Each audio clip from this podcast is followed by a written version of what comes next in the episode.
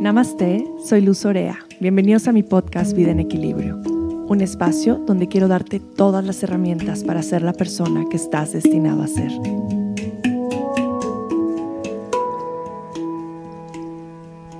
Namaste y bienvenidos a un episodio más de Vida en Equilibrio. Yo soy Luz y hoy es mi cumpleaños. Cumplí 36 años. Este 4 de mayo, May the Fourth be with you. Hoy entendí esa frase Star Wars, no lo puedo creer. Pero me hace todo el sentido con mi vida y con mi historia y con la importancia de este día. Viví un cumpleaños completamente diferente a como me lo pude haber imaginado. Pero sé en lo más profundo de mi ser que era algo que siempre había deseado. Yo cada cumpleaños buscaba hacer algo diferente, me encanta celebrar con la gente que quiero, me encanta hacer eh, cosas que realmente marquen ese nuevo comienzo de una manera muy ceremonial, eh, en rituales, en ceremonias. Me gusta ir a la naturaleza, a los volcanes. He pasado cumpleaños muy diferentes. Esta celebración, este retorno al sol de mis 36 años, lo iba a pasar en, en Colorado con una gran hermana. Íbamos juntas a un retiro, íbamos a hacer un, un viaje previo para pasar mi cumpleaños y el cumpleaños de mi amiga eh, en unas aguas termales. Bueno, teníamos todo un plan espectacular, pero la vida siempre tiene otros planes. No sé si han oído esa frase que dice, eh, no me acuerdo qué dice, pero dice algo así como eh, que Dios se ríe mientras tú vas haciendo tus planes, ¿no? Porque la vida cambia y porque de pronto creemos que tenemos las cosas bajo control y lo último lo último que tenemos es control eh, sobre nuestras vidas cuando lo vemos así, desde esta perspectiva, como lo estamos viviendo ahora.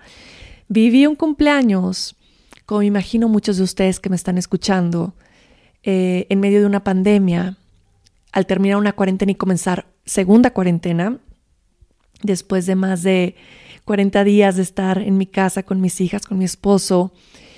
Y en un principio pensé, ¡ay, shoot! Mi cumpleaños va a caer mientras estamos en cuarentena y mientras se fue acercando el día, cada vez sentía más esa paz reconfortante de celebrar mi cumpleaños en casa.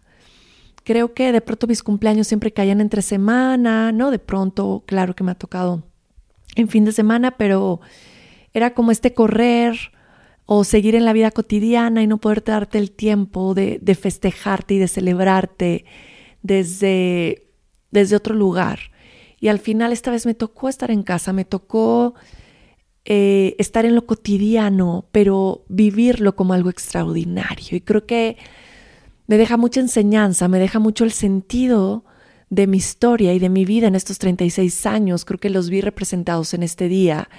Y es como podemos hacer de lo cotidiano algo extraordinario y cuando empezamos a vivir nuestra cotidianidad como algo extraordinario, pues realmente empezamos a vivir la vida desde otro lugar, desde otra verdad. Y para mí haber estado en casa con mi familia, sin tener que estar pensando en hacer cien mil cosas más, me dio una capacidad de observación, me dio una capacidad de integración del momento completamente diferente a los demás años. Y fue tal vez estar haciendo lo mismo que estos días hemos hecho y despertarnos y desayunar y salir a caminar a la naturaleza, abrazar un árbol, pero viviéndolo desde el lado de celebración, de estar celebrando mi vida. Fui muy consentida y muy apapachada por mi familia, por mi esposo, por mis hijas, por mis amigos que me trajeron regalos y flores y cartas. Y, la verdad me hizo muy feliz recibir esas muestras de amor. Pero quiero rescatar de esta enseñanza muchas cosas y de pronto creo que perdemos el significado de celebrar los años que vamos cumpliendo y de celebrar nuestro nacimiento. Y por eso quiero irme un poco más atrás, quiero irme más a la historia de mi nacimiento. Y fue algo que compartí bueno, que compartimos mi mamá y yo en el podcast que grabé con mi mamá. Si no lo han escuchado, vayan a escuchar ese episodio. Es muy largo, pero muy enriquecedor. La parte en la que hablamos de cómo nací, por alguna extraña razón, se cortó. entonces no viene ahí y voy a aprovechar este episodio para platicarles mi nacimiento, que es bastante fuerte.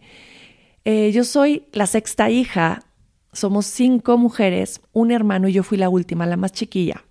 Nací cuatro años después de mi hermano. Realmente fui un super pilón. Esperaban que fuera niño para que mi hermano pues tuviera su hermanito, pero no, fui una niña a la que mi papá deseaba ponerle Danuta. Ahora que pensamos, si me hubieran llamado Danuta y todos los apodos que pudieron haberse relacionado con este nombre, hubiera sido bastante interesante mi experiencia en esta vida. Pero al final mi papá estaba muy emocionado con el nombre de Danuta, mi mamá nunca le gustó y resulta que mis hermanos nacieron todos por partos naturales y mi mamá tenía unos problemas de circulación, tenía muchas varices en la matriz y cuando yo voy a nacer, cuando ya está cerca el momento del parto, las varices en la matriz empiezan a romper, empiezan a tronar. Entonces lo que sucede es que mi mamá al estar en trabajo de parto pues empieza a desangrarse porque todas estas venitas por dentro empiezan a romperse. Corren de emergencia al hospital, mi mamá entra de emergencia al quirófano, híjole, y es que cada vez que lo cuento se me pone la piel chinita y me dan muchas ganas de llorar. Y en esos tiempos eh, las mujeres entraban solas a parir. Mi papá estaba fuera con mis cinco hermanos eh, y, y mi mamá estaba dentro del quirófano. Llega un momento en que las cosas se ponen bastante complicadas. Mi mamá empieza a perder mucha sangre. Me tienen que sacar a mí de emergencia por una cesárea de emergencia. Y mi mamá empieza a separarse de su cuerpo. Mi mamá empieza a ver su cuerpo desde arriba, escucha cómo empieza a sonar el monitor del ritmo cardíaco mientras ella se está observando y ve todo lleno de sangre. Y el doctor sale a decirle a mi papá que tiene que escoger entre mi vida o la vida de mi mamá porque posiblemente no pueden salvar a los dos mi papá estaba cargando a mi hermano chiquito y mi otra hermana estaba abrazando, mi hermana mayor estaba abrazando a mis hermanitos y mi mamá está viéndose desde arriba cuando siente que su alma sale del cuarto, del quirófano y empieza a ver la sala de espera, ve a mi papá, ve a mis hermanos y empieza a decirse ella misma, no te puedes ir no te puedes ir, no te puedes ir, tienes que regresar, tienes que regresar, pero realmente mi mamá estuvo muerta un tiempo. Y se empieza a ver desde arriba y empieza a encomendarse a la Virgen de la Luz. Mi mamá siempre fue muy devota a la Virgen de la Luz porque em, la iglesia de la Luz está en León, Guanajuato, mi mamá es de León, Guanajuato, y empieza a encomendarse a la Virgen de la Luz para que la salve y para que me salve a mí y empieza a regresar a su cuerpo. Y fue cuando empieza a comendarse y a rezar y cuando abre los ojos y despierta. Y bueno, a mí ya me habían llevado a emergencia, me separan luego, luego de mi mamá. Fue un nacimiento bastante traumático, eh, bastante intenso. De hecho, yo siempre que hablo del parto y de nacimiento amoroso, bueno, mi nacimiento fue demasiado intenso y violento, por así decirlo. Y creo que esa es una de las razones por las cuales estoy trabajando en que las mujeres tengan partos amorosos y respetuosos. Bueno, esto fue algo no intencional, me refiero a que fue una situación de emergencia completamente, pero ya entra mi papá a ver a mi mamá cuando le estabilizan y, y mi mamá voltea a ver a mi papá y le dice que me voy a llamar Luz mi papá en esos momentos obviamente no le iba a discutir que me iba a llamar Danuta después de lo que habían pasado, eh, pero entonces me pone luz. De hecho, cuando llegan a que firmen el registro de nacimiento, eh, mi mamá inmediatamente le gana a mi papá y dice, se va a llamar Luz Adriana. Mi papá ya no pudo decir nada y de hecho dice mi mamá que no la habló en unos días porque me había puesto Luz Adriana. Si no sabían, me llamo Luz Adriana. No solo, no solo Luz, pero a mí me tocó, me costó muchísimo reconciliarme con esta historia de nacimiento. Me costó mucho trabajo entender el sufrimiento que había pasado mi mamá cuando nací. Me costó mucho trabajo entender el significado de mi nombre. De hecho, mi nombre no me gustó los primeros años de mi vida. Creo que hasta mis 20 años o un poco más empecé a encontrarle significado a mi nombre. Y fue a partir de que empecé a trabajar con mi propio nacimiento, empecé a sanar este nacimiento eh, con el que llegué al mundo. Y bueno, esto es a través de, varios rituales, de varias terapias, eh, de una técnica que se llama como el renacimiento, el volver a nacer, que, es, una, es una técnica hermosísima, en donde realmente sientes que vuelves a nacer y te vuelves a imaginar naciendo, pero ahora desde un lugar amoroso, desde ese canal de parto. Para mí cuando hice este ritual del pasaje de nacimiento fue bastante impactante. Eh, lloré tanto, lloré al imaginarme el sufrimiento de mi mamá. Y, también logré sanar muchísimo. Pero bueno, creo que a través de eso y a partir de eso fue que empecé a reconciliarme con mi nombre. Y Después de eso llegó todo mi camino espiritual cuando empecé en la práctica de yoga, en ayurveda, en, esta búsqueda. Y, fue cuando empecé a traer entendimiento a mi nombre. De hecho, en, varios momentos en los que he estado em, expuesta a, mis maestros, a, a lo que llamamos como el nombre espiritual, donde un gurú o un maestro te puede poner un nombre espiritual, yo siento que mi nombre espiritual ya está. Yo siento que luz es mi nombre espiritual porque creo que desde el momento del que nací ya fue puesto, ya como, como la mayoría de nuestros nombres, pero de pronto ves, te, ha pasado que no te logras identificar con tu nombre. Eh, pero bueno, siento que este nombre ya está. Cuando he tenido la oportunidad de estar con Ama y me han dicho, quieren que te dé un nombre espiritual, pienso y digo, no, mi nombre espiritual es luz. Y, soy luz y este nombre tiene mucho significado para mí por cómo llegué al nombre, al, mundo y por lo que estoy compartiendo en este momento de mi vida. Entonces, pues esa es un poco la historia de cómo llegué al, del mundo, de cómo nací, lo impactante que fue para mí, para toda mi familia, para mi madre y la importancia de, de sanar el momento de nuestro nacimiento, para poder traer esta reconciliación con nosotros mismos, con nuestras mamás, con nuestras abuelas, con nuestro lineaje. Y, bueno, creo que es un trabajo que todos deberíamos de hacer. Volver a nuestra historia de cómo nacimos. Eh, volver un poco hacia atrás, no, no para flagelarnos, no para entrar al, al papel de las víctimas, sino para reconocer nuestra historia y integrarla como un todo a nuestro momento presente. Este cumpleaños, este retorno solar de 36 años, de pronto me hace pensar que tengo 100. me encanta cumplir años. Nunca me he quitado años. Es más, me los he puesto. De pronto me aumento la edad sin darme cuenta. Creo que el año pasado decía que cumplía 36 y de pronto dije, no, cumplo 35. De pronto me siento como un alma muy vieja en este, en este momento de la historia creo que estos años eh, los estoy multiplicando por muchos años más, como una vida de perro, de gato, por muchos años más. Y, y me siento muy afortunada de todo lo que he vivido. He pasado momentos tan duros en mi vida, tan fuertes, que de hecho quiero, quiero hacer podcast al respecto, porque creo que son temas que hay que sacar a la luz, que hay que platicar, eh, que hay que compartir para traer sanación a más personas pero a la vez he pasado momentos tan mágicos, momentos de tanta luz, eh, de tanta gratitud, de tanto amor, que creo que la vida está hecha de eso.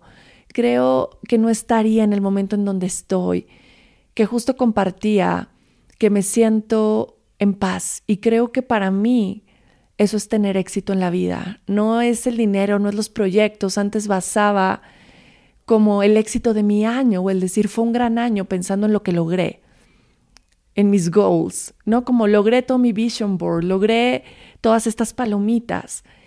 Y creo que este año he logrado muchos proyectos pendientes, pero no han sido mi enfoque principal. Hoy que pensaba que agradezco y cómo me siento en este momento de mi vida con este retorno, pensaba me siento en paz me siento en paz y para mí es lo más importante, me siento en un lugar de plenitud. Y creo que sentirnos en paz con nuestra alma, uff, es por lo que deberíamos de trabajar todos los días. Y creo que sentirnos en paz con nuestra alma es parte de nuestro Dharma, que de este también tengo uno de mis primeros episodios que hablamos acerca del Dharma, de nuestra misión, de nuestro propósito en la vida. Yo creo que mi Dharma está llevándose a cabo cada día y eso me hace sentirme en paz, eso me hace sentir que estoy cumpliendo, es como, hmm, estoy cumpliendo con lo que vine al mundo.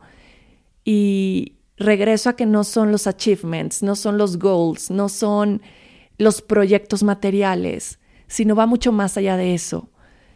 Para mí, creo que entre más años pasan, menos sé. Pero creo que entre más años pasan, más paciente en mi corazón. Em, entre más años pasan, me doy cuenta que las enseñanzas vienen de adentro. No vienen de leer tantísimos libros o de tomar millones de cursos, sino las enseñanzas vienen desde mi alma y cada vez aprendo a escucharme más y dejar de buscar afuera, dejar de buscar las respuestas en las personas, en los maestros, en los libros, en el Internet y empezar a buscar las respuestas y los mensajes adentro de mí en mi meditación, en cerrar los ojos, en mis rezos. Me siento afortunada, me siento afortunada aún en estos momentos que estamos viviendo de tanta dualidad y de tanto sufrimiento a nivel colectivo.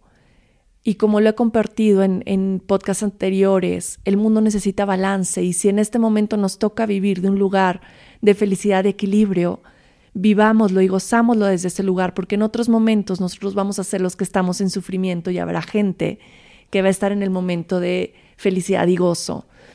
Hoy mi momento es estar en este lugar de equilibrio y lo agradezco. Eso no quiere decir que no soy sensible a todo lo que está pasando. De hecho, creo que de pronto soy demasiado sensible a absolutamente todo. Y, yo creo que por eso me dedico a lo que me dedico y mi trabajo es lo que es, por, por la sensibilidad que, que siento hacia los demás. Em, pero al final aquí estoy compartiendo, hablando desde mi corazón, intentando conectar cada vez más con mi alma para poder compartir con ustedes desde un lugar más real cada vez, más vulnerable, más honesto. Creo que... Creo que en este momento lo que siento y lo que mi corazón desea es hincarme de rodillas y agradecer.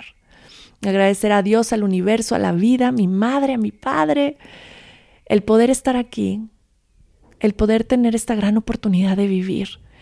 Y no quiero esperarme a vivir. No quiero esperarme a hacer las cosas. Muchos años viví en el esperarme hasta que estuviera lista.